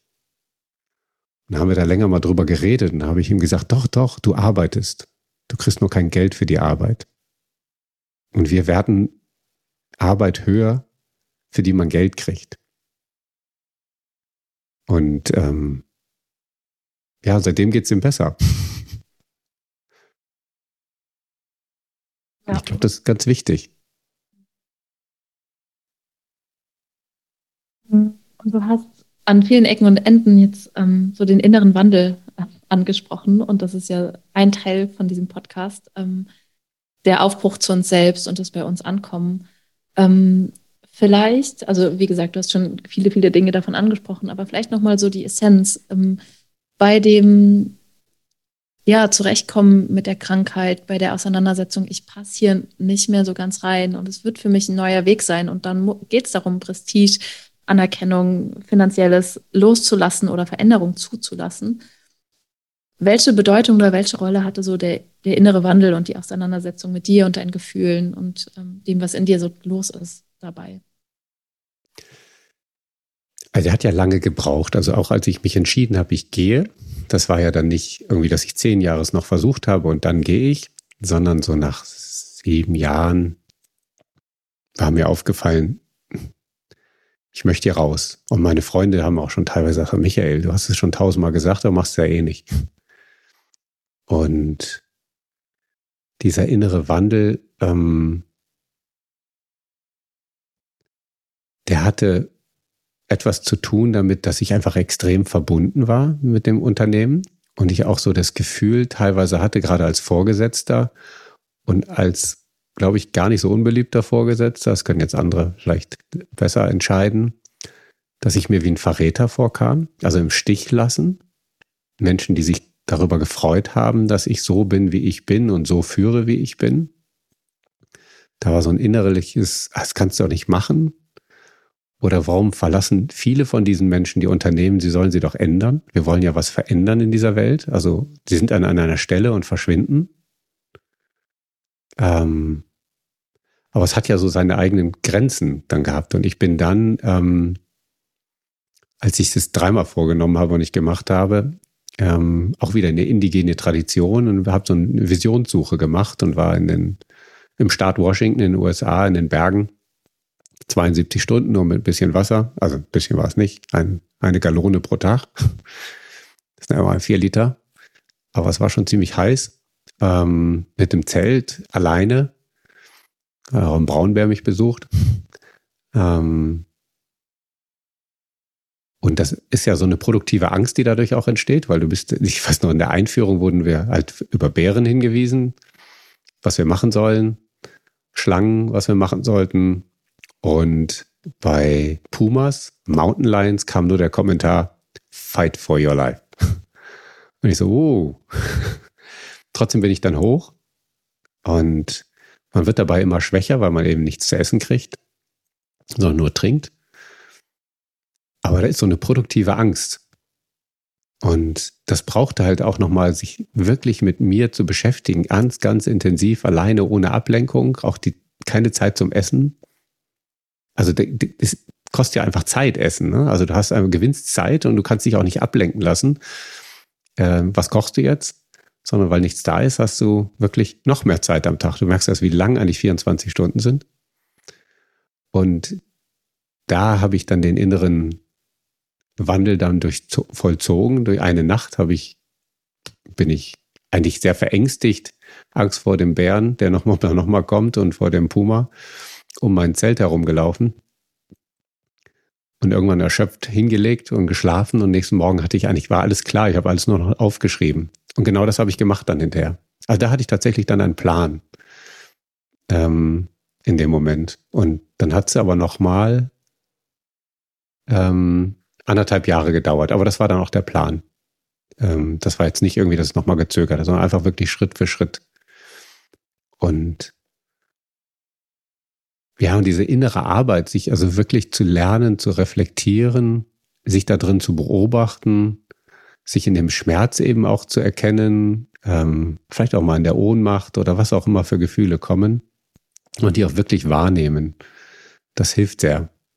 Und ich habe ja später dann nochmal einen anderen Schritt vollzogen, weil ich dann ja gemerkt habe, dass ich ja irgendwie eine Sichtweise auf die Welt habe, die geprägt wurde durch mein Leben, also durch meine Erziehung hauptsächlich das ist wie so ein Filter, so wie eine Brille, mit der man eben die Welt anschaut und wir merken gar nicht, was die Brille eigentlich das Weltbild verzerrt. Und ähm, das gipfelt ja wirklich innere Arbeit und deswegen bin ich heute davon so überzeugt, dass das, wie wichtig, welche Bedeutung das hat, weil ich dann wirklich zwei Jahre meine Entwicklungstrauma aufgearbeitet habe, auch kollektive Trauma, auch, auch transgenerationale Traumata. Ähm, das ist kein, es ist irgendwie ein, ein wahnsinnig schöner Prozess aber auch eben sehr schmerzhaft in vielen Dingen. Und ähm, das Schöne ist, war bei mir so, ich hatte früh immer Angst vor solchen ganz tiefen Prozessen, weil ich oft erlebt habe, dass Menschen sich dann entfremdet haben von anderen. Also dass sie dann auf einmal ähm, nicht mehr mit ihren Eltern zurechtkamen, nicht mehr mit ihren Geschwistern. Und ich habe irgendwie immer, das war immer so eine tiefe Ablehnung dann da. dass das kann es nicht sein. Also außer es gibt wirklich heftige Gründe, diese abzulehnen, weil es Missbrauch gab etc. Und das, was ich da schön fand in diesem Prozess, war eben auch zu erkennen, dass die ja auch ihren Prozess alle hatten. Und dass ähm, es echt um ein Verstehen geht und einem Reinfühlen geht. Also erst das Fühlen, nee, eigentlich eher geht es erst Verstehen, ist eher so der, das Kognitive kommt erst und das dann mit dem Körper zu verbinden und dass dadurch eigentlich noch eine viel größere Zuneigung zu meinen Eltern oder Liebe zu meinen Eltern entstanden ist, obwohl ich Dinge anders heute sehe. Und diese innere Arbeit, das gönne ich jedem, dass er die in seinem Leben mal macht. Ah, leider braucht es halt das, was wir am Anfang gesagt haben, irgendwie immer eine Krise und eine Einsicht bei den Menschen. Also eigentlich eine Krise. Und ich gönne ja nicht eben eine Krise. Ich glaube aber, dass ganz viele Menschen in einer Krise sind, das aber nicht merken sondern die einfach wegdrängen bis zum Schluss. und es gut täte, das frühzeitig mal äh, wahrzunehmen und sich da mit zu beschäftigen. Und es ist, ist einfach ein, also ich könnte mir kein Leben heute mehr vorstellen, ohne dass ich diesen Weg gegangen bin. Und übrigens noch was, was auch Teil war, ich habe mir natürlich schon Gedanken gemacht, ich war schon ich bin privilegiert. Ich bin Mann, ich bin in den 50ern, habe ein sehr gutes Gehalt gehabt. Ähm, noch lauter andere Dinge. Ich bin großer Mensch, also auch ich werde immer gesehen und wahrgenommen. Äh, weiß, Europäer, also hochgradig privilegiert. Und dann noch mit Privilegien in diesem Unternehmen. Also welcher Klasse man fliegen durfte. Ähm, man kannte mich. Ja, also ich, ich, ich bin nicht anonym über so einen riesen Flughafen gelaufen wie Frankfurt oder München, ohne dass irgendjemand gewunken hat, mich erkannt hat, ähm, an irgendeiner Stelle. Selbst an Sicherheitskontrollen oder im Duty Free. Und ich wusste, dass das alles weg ist, wenn ich da weggehe. Und ich war fest davon auch überzeugt, dass das mir alles nichts ausmachen wird. Also ich stehe da drüber. Und dann bekam ich ja irgendwann Angst, wenn es nicht stimmt. Wenn ich doch da mehr dran hänge und mir das jetzt alles nur einrede. Und ich weiß es erst, wenn ich es mache. Und ähm, da war ich wahnsinnig froh, ähm, dass ich einfach rausgegangen bin und wirklich das Einzige, ähm, wo ich mal richtig gemerkt habe, boah, hier fehlt die Lufthansa, war, als ich wusste, dass ich umziehen möchte und ich weiß nicht wohin, weil die Lufthansa hat es mir immer gesagt. und da habe ich gesagt, wenn das das einzige Problem ist, dann ist es echt gut gelaufen. Ja, das klingt so. Bisher, ja. auf jeden Fall, in den drei Jahren. Vielleicht kommt noch was. Also ja, danke dir nochmal fürs Teilen von dem, ähm, ja, was dich alles auch oder wie tief du getaucht bist, so und welche Türen da aufgegangen sind. Und ich finde es ganz schön, was du nochmal zu Trauma geteilt hast. Vielleicht finden wir an irgendeiner anderen Stelle irgendwann nochmal zurück ähm, zu dem, weil das ähm, ja mag ich auf jeden Fall in diesem Jahr auch noch in dem Podcast haben, vielleicht sogar mehrmals ähm, das, das Thema. Und ich habe selbst die Erfahrung gemacht, dass je tiefer ich getaucht bin, was, wie du sagst, auch herausfordernd ist und anstrengend und auch nicht in jeder Lebensphase sein muss, so zum Beispiel, als ich mein Kind bekommen habe, war das auf einmal erstmal kein Thema. Also nachdem ich die Jahre vorher sehr stark, sehr emotional, sehr viel da erlebt habe und auch mit verschiedenen Dingen das aufgearbeitet habe, was da so los war. In dem Moment, wo ich Mutter wurde, war das alles viel weniger heftig und intensiv, weil ich hatte dafür keine Kapazitäten und das hat mein System, mein Körper, meine Seele, mein Unterbewusstsein dann schon ganz gut reguliert, dass das gerade keinen Platz hat und dann kam es einfach an einer anderen Stelle, ähm, wo dann wieder ein bisschen mehr frei war auf der Festplatte, äh, kamen dann wieder die Häppchen, die ich verdauen konnte. Mm, und was ich aber auch, also bei mir ist es auch so wie bei dir, ich kann mir das nicht mehr vorstellen, da eine, eine Haltung von Wegdrängen oder nicht hinzuschauen auf Gefühle und Empfindungen zu haben.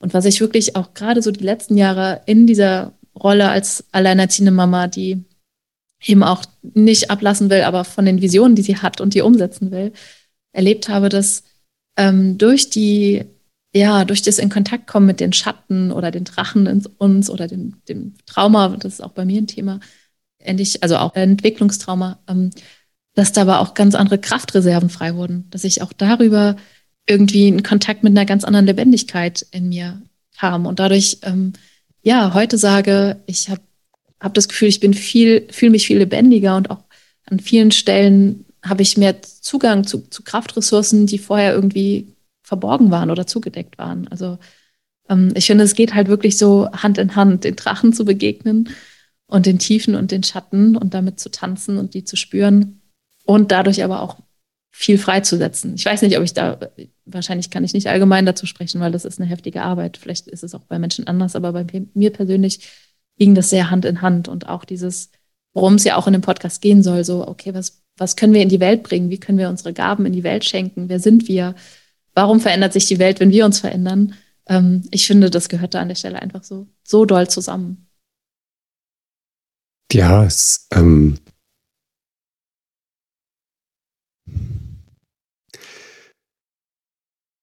was, was ich mich gerade frage, und ähm, das ist etwas, was ich schon seit ein paar Tagen, und das ist vielleicht ein bisschen eine Antwort zu dem, was du auch sagst, ob das für jeden gut ist und ob es zu jedem Zeitpunkt reinpasst. Die Entwicklung mit inneren, also das ist im Augenblick meine Wahrnehmung. Ich weiß jetzt gar nicht, ob das Psychologen bestätigen würden, aber es ist jetzt meine Wahrnehmung. Es gibt da zwei Komponenten, die wachsen. Und ich weiß nicht, ob die immer parallel wachsen. Das eine ist, dass ich auf einmal Licht in irgendeinen Bereich meines Lebens reinstrahlt und ich nehme ihn wahr. Und das macht, was mit mir. Und das zweite gibt es aber noch den Michael, der das halten muss, der das alles halten muss. Und ob das immer gleich wächst. Und ich habe im Augenblick das Gefühl, dass dieses Bewusstsein steigen schneller wächst als der Raum, in dem es gehalten werden kann, dass das so ein bisschen hinterherkommt. Und das erzeugt dann so den Schmerz, in dem Moment irgendwie nicht wissen, kann ich das jetzt gerade noch halten. Und ich weiß nicht, ob das bei allen Menschen so ist, ob das so ein klassisches, normales Phänomen ist und dass das auch das ist, was dann abschreckt, wo du dann sagst, boah, nee, das ist nichts für mich. Weil man eben dieses Vertrauen nicht hat, dass der andere Teil schon dadurch wächst, dass das Gefäß einfach größer wird. Und nicht das Gefäß zum Platzen bringt, aber am Anfang eben schon Druck ausübt. Und vielleicht gehört der Druck auch genau dazu. ähm, und das ist etwas, was ich gerade mit, mit, mit, sehr guten Freunden auch immer wieder bespreche, weil die auch durch so einen Prozess laufen und, und da auch immer wieder viel Leid auch dabei entsteht für eine Zeit. Und ich das jetzt auch übrigens in dieser ganzen Krise so wahrnehme. Ich habe noch nie so eine Krise wie die Ukraine-Krise in der Form wahrgenommen, weil ich ein anderes Bewusstsein habe. Und ich habe manchmal das Gefühl, boah, das überwältigt mich gerade weil ich noch nicht den Raum entwickelt habe, das, was ich jetzt wahrnehme, auch verarbeiten zu können. Und dass das erst wachsen muss. Und das sind ja immerhin drei Krisen gleichzeitig. Ähm, Corona, Klima und der Krieg. Das sind ja, die kommen, heute kommen die Krisen ja Hand in Hand, Händchen halten durch die Tür und nicht sukzessive, so wie ich es eigentlich eher aus meiner, aus meinen früheren Jahren auf jeden Fall wahrgenommen habe.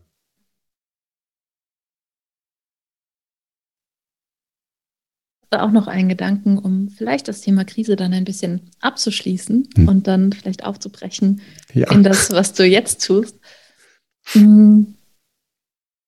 Ja, was, was mir auch mit der Zeit geholfen hat, ähm, zu sehen, dass ich in diesen Phasen, wo es schwierig ist, ob das, ob wir das jetzt Krise nennen oder ob das, also ob das eine ausgewachsene Krise ist, die wirklich einen neuen Weg einschlagen kann und wirklich, wo Veränderungen ansteht, oder ob das einfach anstrengende Wochen und Phasen sind, die es so gibt einfach immer wieder zu gucken, nähere ich mich gut in dieser Zeit. So, also was brauche ich, um gut genährt zu sein und versorgt zu sein. Dass es nicht in dieser Zeit darum geht, ich muss gerade super tolle Sachen kreieren oder muss gerade ähm, wahnsinnig, ja, super viel bewegen, sondern okay, wie bin ich gut versorgt und was brauche ich, um gut versorgt zu sein? Welche Ressourcen ähm, können mir gerade dienen? Ob das Menschen sind, die mir helfen, ähm, Anlaufstellen wie Therapeuten oder sowas. Oder einfach wirklich ganz stupide zu gucken, dass ich eine Disziplin mit Essen habe und mich gut da versorge an der Stelle oder mit genug Schlaf und so.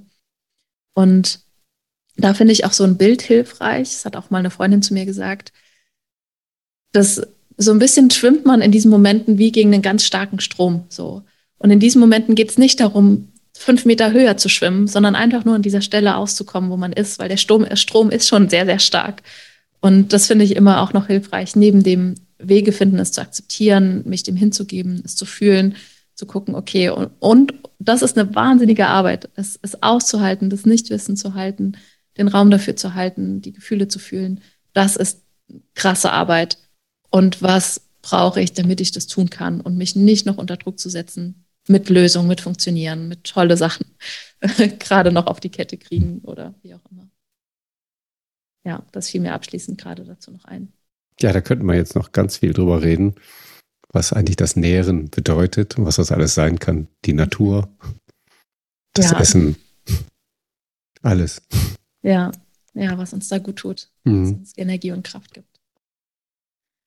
Aber bei all dem, was du Spannendes von dir geteilt hast, in welchen Tiefen du unterwegs warst, was du für dich erkannt hast und durchlebt hast, ist es bestimmt jetzt auch super, super spannend für die Zuhörerinnen und Zuhörer, ähm, die fragen sich bestimmt jetzt alle, Und jetzt?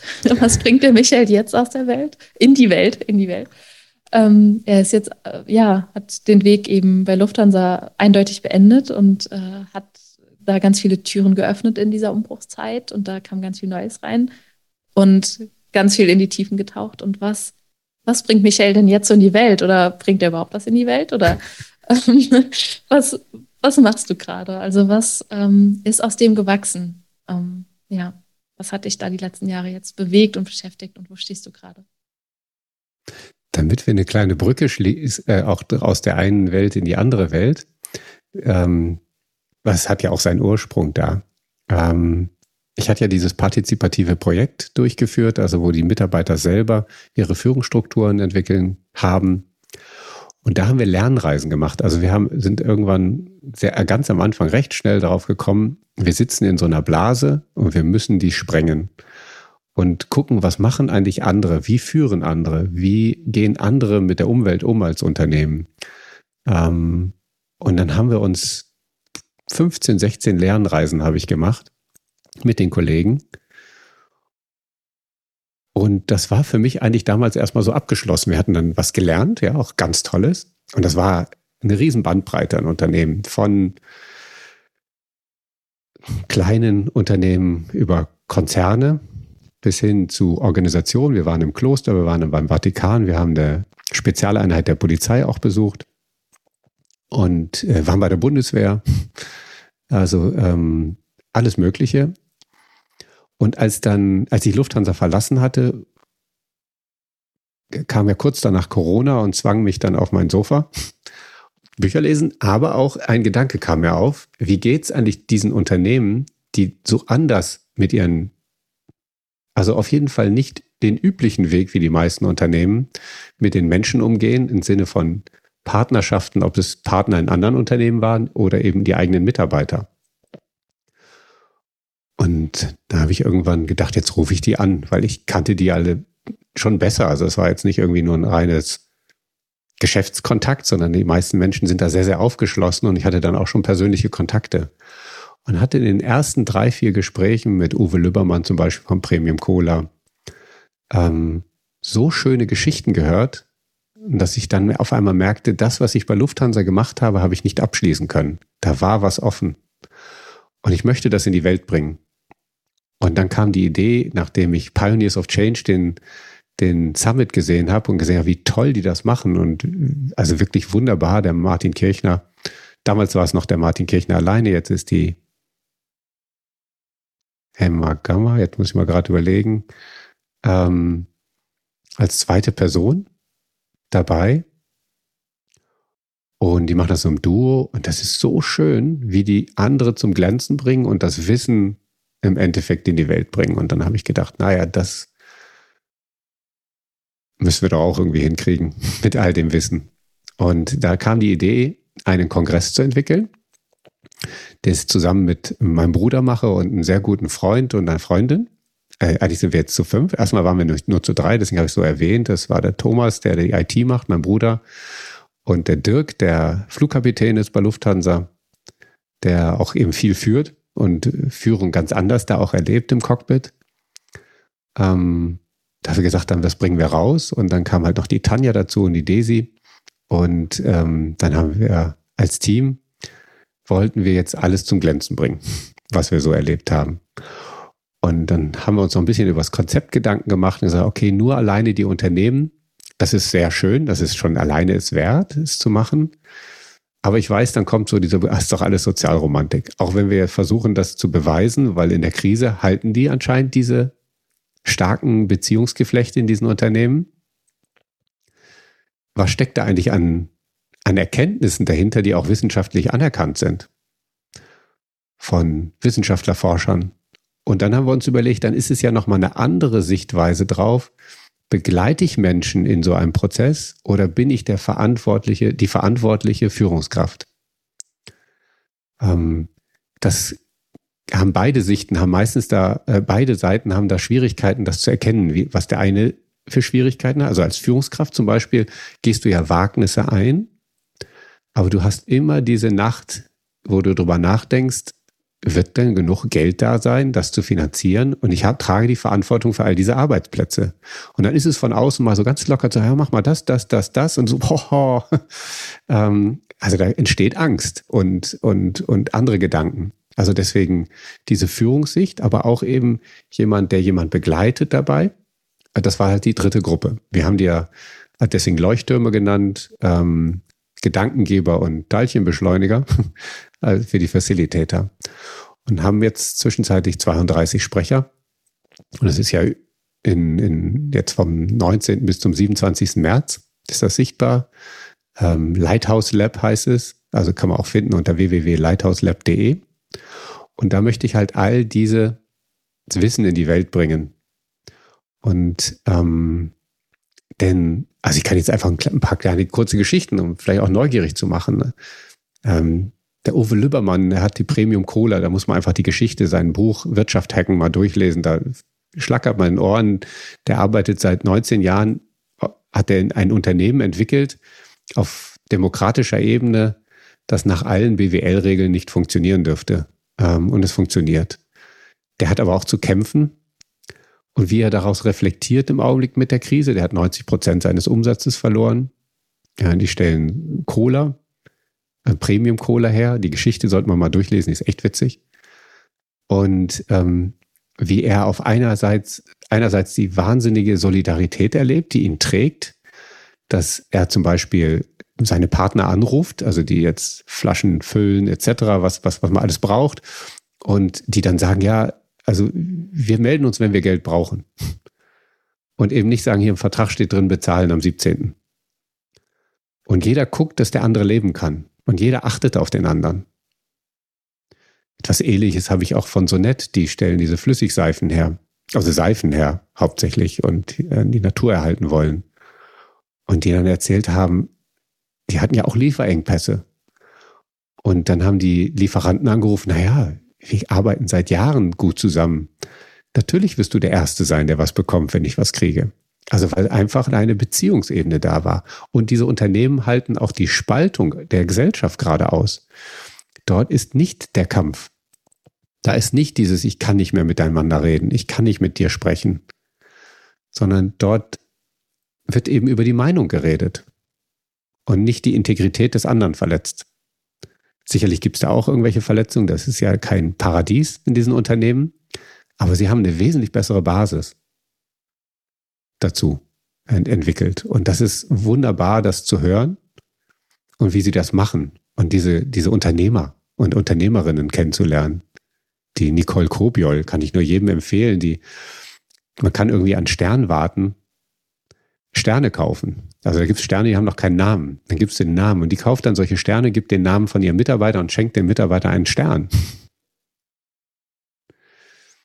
Und alleine so zu denken und vielleicht ums zu Ende auch nochmal, wo ich dann eben, wenn man sich dann damit beschäftigt, bei so nett fand ich es auch faszinierend, bin dann durch deren Werk auch gelaufen und dann hing an den an den Türen so Uhren und das war wie Schrott mit dem Uhrwerk. Und dann habe ich da so hochgeguckt und habe darauf gezeigt, sag mal, wer, welcher Künstler ist das denn? Und dann guckt er mich an und sagt, ja, das ist schon Künstler, aber die Geschichte ist eigentlich viel wichtiger. Wir hatten einen LKW-Unfall. Und ähm, wir wollten diesem LKW und diesem, dieser Situation wieder Würde geben. Und daraus haben, haben wir aus dem Schrott Uhren gemacht. Und das erinnert uns. Und da ich gedacht, alleine darauf zu kommen, ja, das hat eine ganz andere Haltung. Also diesen, die, die, die Idee, Viele finden die toll, aber viele kommen nicht auf die Idee. Und das hat was damit zu tun, mit welcher Haltung und wie entwickle ich eigentlich meine Sichtweise auf die Welt. Und das war einfach, ja, wunderbar. Und davon gibt es einige, die schöne Geschichten da erzählen. Und es gibt halt Menschen, wir beschäftigen uns mit Trauma. Ähm, wir beschäftigen uns, ähm, welche Bedeutung das auch für Großkonzerne hat. Ähm, das, weil das etwas schwieriger ist. Es war übrigens auch so eine Geschichte, deswegen bin ich zur Bundeswehr und auch zu dieser Polizeieinheit, weil ich so gemerkt habe, am Anfang haben wir so eher kleinere Unternehmen und dachte, ja, das ist so ein Shishi-Unternehmen. Und dachte ich, hahaha, die Großen haben die gleichen Probleme. Und, und SAP hat Themen. Otto Group ist ja auch dabei. Ist ein, ein riesen Versandhandel. Ja, so ist die Idee entstanden und wird jetzt zu einem Summit. und kommt in neun Tagen, glaube ich. Also das heißt, du will oder ihr wollt ähm, ja einfach eine Menschen und Unternehmen und Organisationen eine Bühne bereiten, die zeigen, wir sind Organisationen, wir sind Unternehmen, wir arbeiten in dieser wirtschaftlichen Welt und wir haben schon eine andere Haltung. Und also es fängt ja irgendwie immer mit der Haltung an und wir leben Beziehungen anders und wir gehen, wir brechen auf in was Neues. Und das ist nicht immer nur schön und einfach und das hat auch Herausforderungen, aber wir wollen euch zeigen, dass jetzt schon das Neue irgendwie da ist und gelebt wird. So, so würde ich es mit meinen hm. Worten nochmal wiedergeben. Genau. Also das genau besser könnte ich es gar nicht beschreiben. Und was aber noch dazu kommt, ist auch so dieser Gedanke, wenn du einen Wandel haben möchtest oder ich möchte einen Wandel haben, ähm, da sitzen wir oft da und überlegen, die Politiker sollen, die Unternehmer sollen, und ich überlege mir zum Beispiel jetzt gerade diese Angriffe auf die Demokratie, die wir ja immer wieder merken. Wo erleben wir als Menschen eigentlich Demokratie? Wir erleben es nicht in den Haushalten, also in den Familien, in vielen Fällen. Wir erleben es nicht in den Schulen. Wir erleben es nicht in Unternehmen. Und ähm, wir, wenn wir es wirklich alle wollen, dann müssen wir alle großen Bereiche auch verändern wenn wir diesen Wandel haben wollen, den werden wir nicht erreichen, wenn wir in unserem täglichen Leben immer noch das Alte erleben. Nur dann, das ist eine Kompetenz, andere Meinungen stehen zu lassen und nicht den Menschen zu äh, äh, deren, dessen Integrität zu gleich anzuzweifeln und ihn einfach für verrückt und bekloppt zu erklären. Nur weil er sich auch in einer ganz wesentlichen Entscheidung anders verhält. Es ist eine Kompetenz zu erkennen, dass jemand, der Angst hat, einen Grund hat für die Angst und verstehen, wie Ängste entstehen bei Menschen. Und das muss irgendwo, irgendwo ja mal starten. Und ich möchte da den Beitrag leisten, dass das in Unternehmen auch starten. Und dass wir eine gesellschaftliche Verantwortung haben als Unternehmer und als Manager und als Führungskraft. Und dass wenn wir den Wandel haben wollen, es gibt ihn. Es gibt Unternehmen. Schaut euch's an. Aber euer eigener Wandel wird anders sein. Es ist so, als wenn ich jetzt eine Persönlichkeit werden möchte und dann würde ich mir die ganze Zeit Nadine angucken, dann werde ich nicht so eine Persönlichkeit, auch wenn du eine bist, sondern wäre ich zur Kopie. Und meine eigene Persönlichkeit, und das heißt mein, meinen eigenen Weg als Unternehmer und Unternehmerin, den muss ich finden. Aber da gibt es ganz viele, die dir erzählen können, wie man sich auf den Weg macht. Wie gehe ich mit meinem Ruf um, wenn ich den habe? Wie gehe ich dann mit Unsicherheit in dem Moment um? Was muss ich aushalten? Das, was wir für alle schon besprochen haben, auch hier in dem ersten Teil. Also das, das kann man da in Teilen erfahren. Das ersetzt nicht, dass ich jetzt dann, wenn ich neugierig wurde, zum Beispiel ähm, auf den Alexander Herr, der bei Systelius ist, das ist eine Klinik, eine Psy ähm, für psychische Krankheiten, ähm, die die leiten, äh, ganz demokratisch. Also ein bisschen komplexer, aber ich benutze mal jetzt den Begriff. Ähm, dann kann man jetzt 40 Minuten sich mit dem unterhalten und dann merkt man, ha, habe ich eine Beziehung, kann ich da eine Beziehung aufbauen zu diesem Menschen? Und dann muss ich mich eh nochmal mit ihm auseinandersetzen. Aber ich habe dann ein Gefühl dafür, boah, da passt, da passt nicht. Weil auch nicht jeder Weg passt. Ja, also wer ein Kernkraftwerk leitet, muss da anders rangehen als jemand, der ähm, einen großen Bäckereibetrieb. Vielleicht, das ist ein einfach völlig um, anderer Umgang mit Sicherheit ja schon. Ohne dass das eine ohne Sicherheit hat. Aber es halt ein Atomkraftwerk hat andere Folgen, wenn ich Risiken eingehe, um was zu verändern. Da darf man eigentlich gar keine Risiken eingehen. Und trotzdem muss man es. Während du gesprochen hast, wurde ich ähm, ja, wurde ich wieder ganz, oder bekam ich unglaublich viel Energie und habe richtig viel Kribbeln gespürt.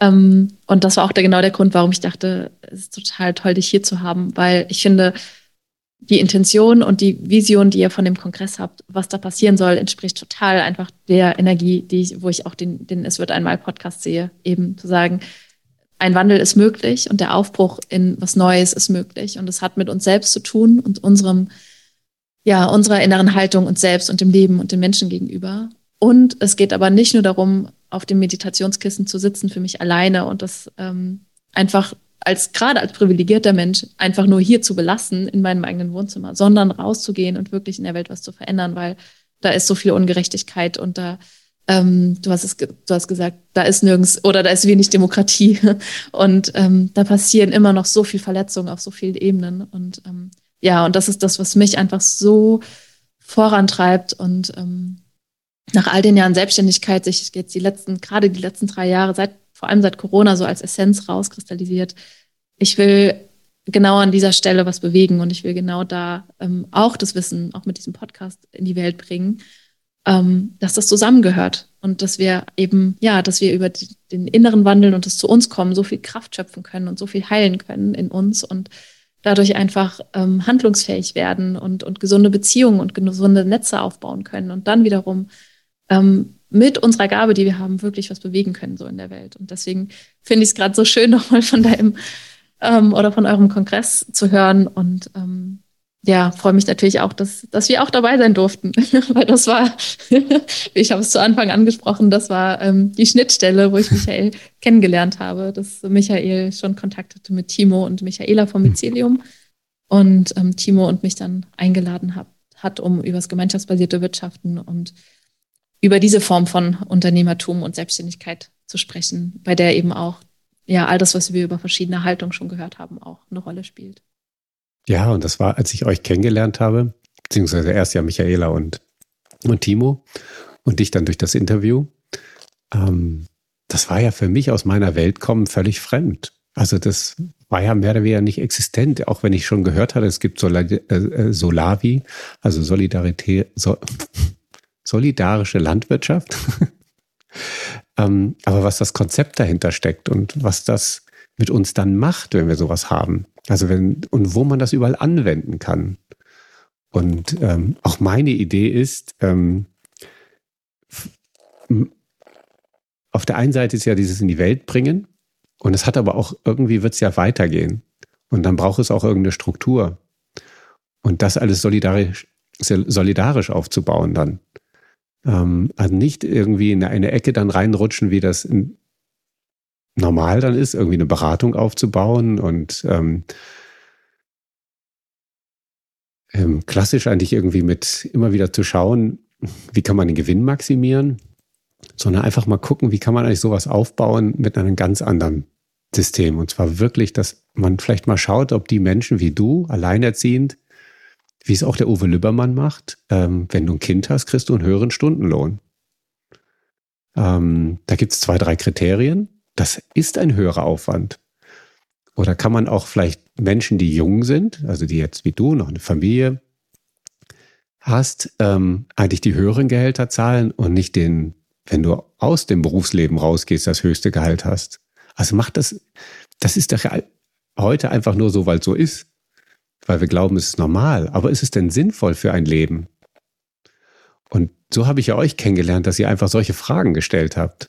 Ähm, wie kann sowas alles funktionieren und die bestimmten den Markt ausschalten in der Form, mindestens auf jeden Fall die ganzen negativen Aspekte eines Marktes rauszunehmen.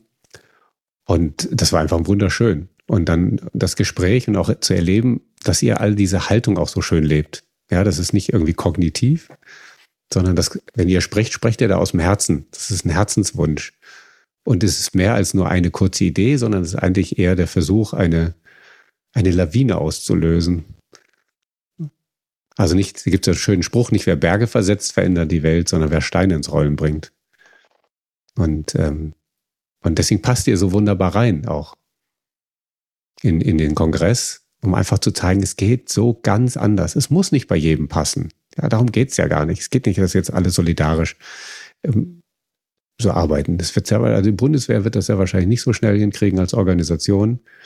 Aber trotzdem kann man sich überlegen, wie kann so eine Organisation anders geführt werden, damit bestimmte Dinge da zum Beispiel nicht passieren, die da heute auch passieren.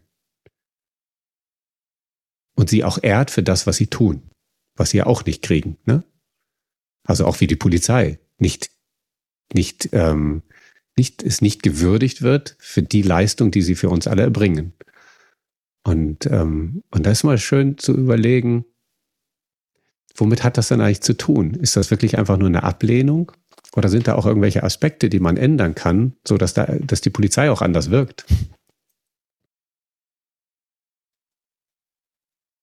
von, von, also du hast ja einfach wunderbare Menschen da eingeladen. Also ich lade jeden, der das jetzt gerade hört, ein, sich da mal einen Überblick zu verschaffen unter Lighthouse Lab. Ich werde aber auch das verlinken. Ähm, und ganz, ganz spannende Persönlichkeiten. Kannst du was sagen? Also wir kommen ja auch jetzt langsam zum Abschluss, aber kannst du vielleicht noch teilen, ähm, gibt es was bei all den Interviews, du hast wahrscheinlich die meisten Interviews jetzt auch schon geführt, was irgendwie so was Verbindendes ist, was irgendwie viele miteinander teilen und gemeinsam haben? Ja, definitiv. Es gibt eins, wo es immer drauf hinausläuft, dass das alles nur funktioniert, wenn man innere Arbeit macht. Also nur, wenn man bereit ist, sich selber in Frage zu stellen. Also nicht irgendwie das, es gibt ja diesen Begriff des Greenwashings. Da geht es ja darum, dass ich nicht glaube, also dass ich nicht davon überzeugt bin, wenn ich mich nachhaltiger und ökologischer verhalte, ähm, dass es mir besser geht, sondern ähm, einfach weil ich es tue, sondern ich mache es einfach nur als Tool, nutze es, aber ich selber will mich nicht ändern. Und deswegen fällt es ja immer wieder auf. Ja, also wenn man so Greenwashing, dann, dann wird irgendwas gut geredet. Und so wird teilweise das auch vielleicht geschaut, dass man einfach sagt, ah, wenn ich das mache, dann kann ich noch mehr Geld verdienen. Und erstmal funktioniert es nicht. Das wird man irgendwie ein paar Monate aufrechterhalten. Dann werden das alle erkennen, dass das Irrsinn ist, dass das nicht ernst ist, dass das nicht gewollt ist. Und die Mitarbeiter streiten, streiken dann schon oder die erkennen das. Die sehen ganz schnell. Jeder Mensch sieht, ob ich gerade sicher bin, wenn ich meine Gedanken äußere, oder ich nicht sicher bin. Und das heißt nur, wenn ich innere Arbeit mache. Und ähm, das begleitet alle. Also davon sind fast alle, ähm, alle äh, Interviews betroffen. Und ähm, da kann ich zum Beispiel als intensivstes innere Arbeit, also jemand, der das auch öffentlich gemacht hat, die Joanna Breidenbach das Buch Innenansicht von ihr empfehlen, die das wirklich vollständig veröffentlicht hat, was das wirklich bedeutet, innere Arbeit zu machen. Das ist nicht mal eben ein bisschen nachdenken drüber, ach, ich werde jetzt ökologischer, ich werde bisschen freundlicher, ich grüße morgens, ähm, ich gebe meinen privilegierten Parkplatz direkt vor der Eingangstür, dass ich als Einziger nicht groß durch den Regen laufen muss, auf. Dahinter steckt eine Haltung. Und wenn ich die verändere, dann wird das erst ernst genommen. Und das verbindet alle.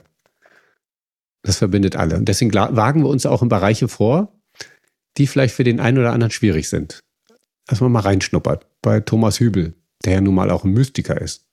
Moderner Mystiker nennt er sich. Und der das eben auch mit, mit, mit seinen mystischen Erkenntnissen verbindet. Aber er ist ein Traumaexperte. Und das ist einfach ein, eine Chance, ganz niederschwellig sich damit einfach ähm, zu beschäftigen. Also ich muss, kann es erstmal für mich alleine machen.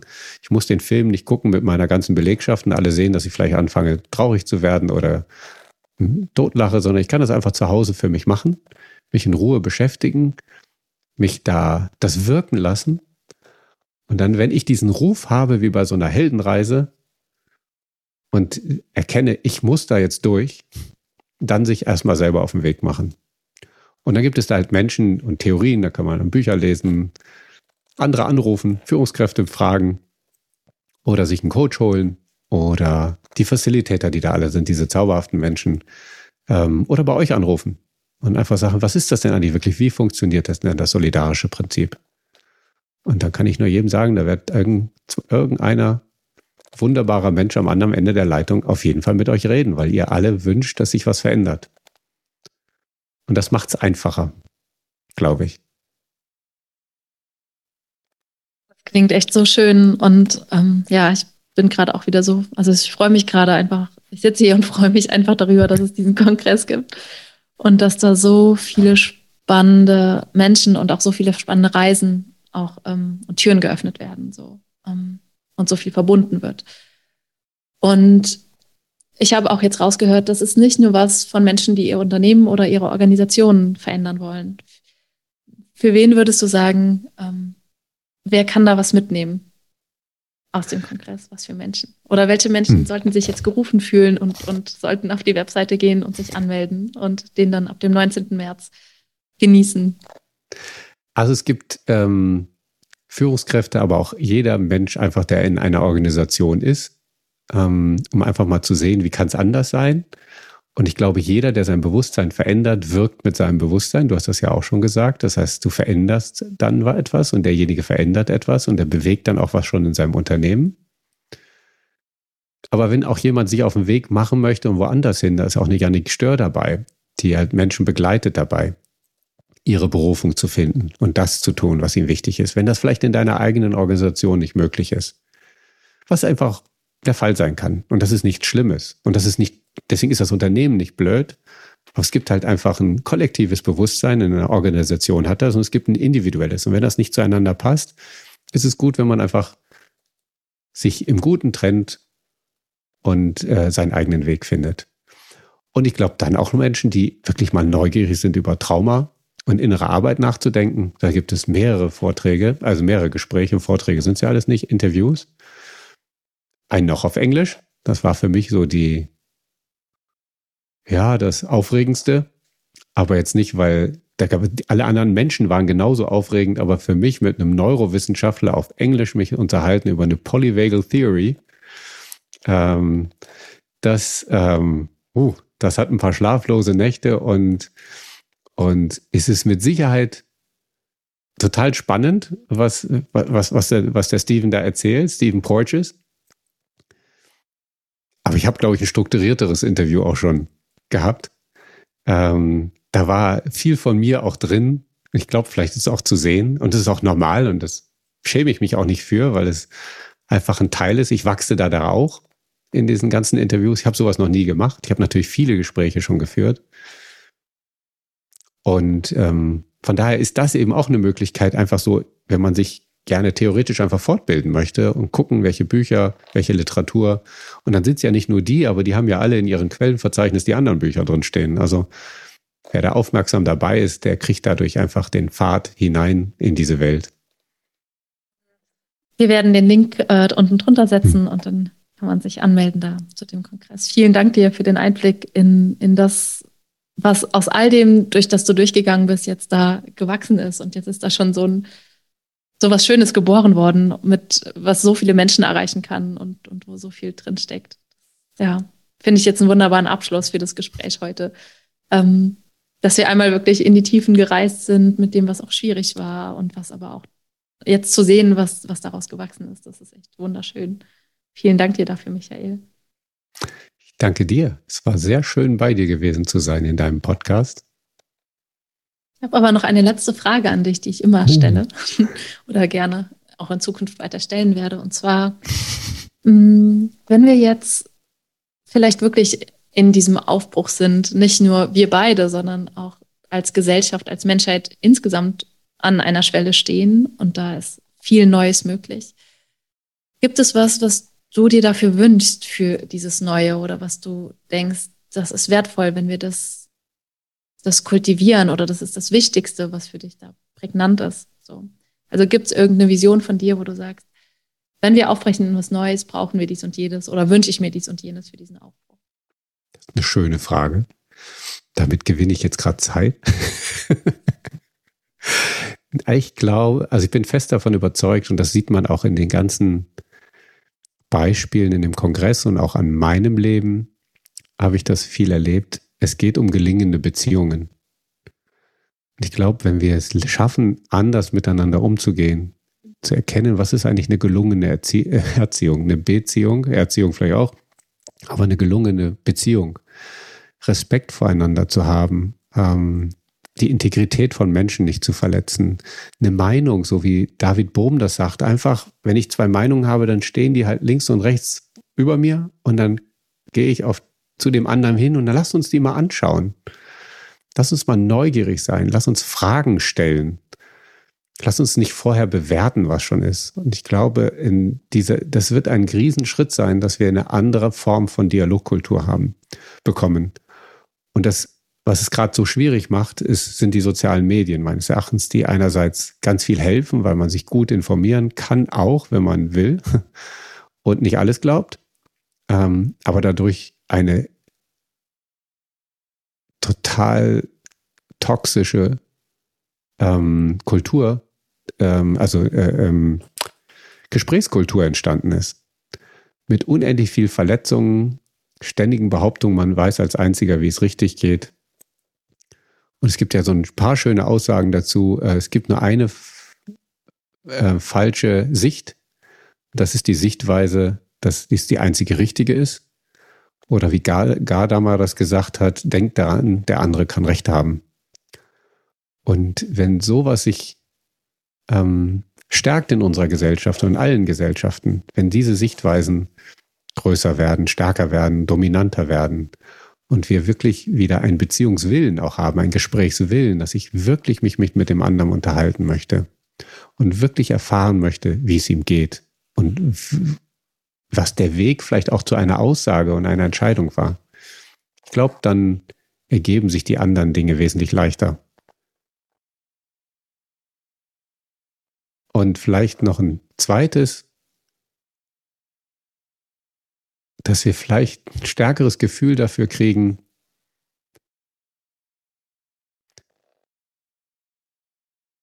was das immer alles bedeutet, wenn wir jetzt zum Beispiel hier so reden, dass das etwas eine Konsequenz hat. Ich kann nicht jetzt einfach nur darüber reden, das ist kein intellektuelles, einfach nur ein kognitives Gespräch, in dem ich das alles raushaue, was ich irgendwo gelesen habe, sondern es hat ganz konkret etwas mit meinem gelebten Leben zu tun.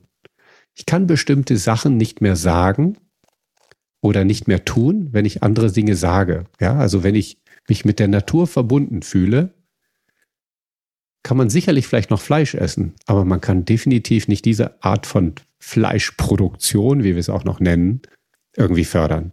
Das ist ein Widerspruch. Ähm, ich kann nicht immer um Freiheiten kämpfen und sagen, das ist Freiheit und ich möchte, ähm, möchte mich nicht beeinflussen lassen, ich möchte meine Rechte haben. Aber man sieht gar nicht, dass ich den billigsten Account oder einen kostenlosen E-Mail-Account haben möchte, also nichts dafür zahlen und ähm, mich mit Werbung vollhauen lasse dafür, die alles, was mit mir macht und meine Entscheidung reduziert, aber nicht bei Posteo für ein Euro im Monat mir einen Account hole. Oder dass es was damit zu tun hat, wo ich mein Geld hinlege. Und das was damit zu tun hat, eigentlich, dass ich nicht nur viermal alle vier Jahre wählen gehe, sondern ich wähle jede Sekunde. Wohin ich gehe, mit wem ich rede, was ich kaufe. Das sind alles Entscheidungen, die auch andere treffen. Und das, glaube ich, diese Erkenntnis würde uns auch noch helfen, wenn wir das miteinander verbinden. Und ich weiß, dass das ein Kampf ist. Und ich weiß, dass man dabei scheitert. Aber es geht nicht darum, dass man nicht scheitert. Es geht darum, ob man den Kampf mit sich aufnimmt. Und ich scheitere auch. Ja, ich rede auch groß und es gibt ein paar Dinge, wo ich echt nicht vom Fleck komme, weil es einfach tief in mir verankert ist, dass ich da ein Bedürfnis habe, was ich erfüllen muss. Aber ich kann da einen Tipp mitgeben. Ich habe mir dann irgendwann überlegt, dass ich jedes Jahr eine Sache ändere. Ich habe dann die Krankenversicherung verändert, nehme eine, die eine Gemeinwohlbilanz hat, ähm, also die Provita. Ich habe ihr ein Posteo-Konto geholt und mein Web.de aufgegeben. Ich habe die Bank gewechselt, bin zur GLS-Bank gegangen und ich zahle dort gerne Gebühr. Nicht wie bei anderen, weil ich zahle dann dafür, für das, was ich an Leistung bekomme. Und ich zwinge nicht die Bank dazu, ihr Geld woanders damit zu verdienen, mit Dingen, die ich nicht mag. Und da ist eine echte Verbindung dazwischen, also in, zwischen unseren Haltungen. Und manche von den Dingen sind echt schwer und deswegen mach nur eins im Jahr. Aber wenn alle eins im Jahr machen, dann ändert sich hier ganz gewaltig was in dieser Welt. Lieber Michael, vielen, vielen Dank für deine Geschichte und auch für deinen Aufbruch in das Neue. Danke dir.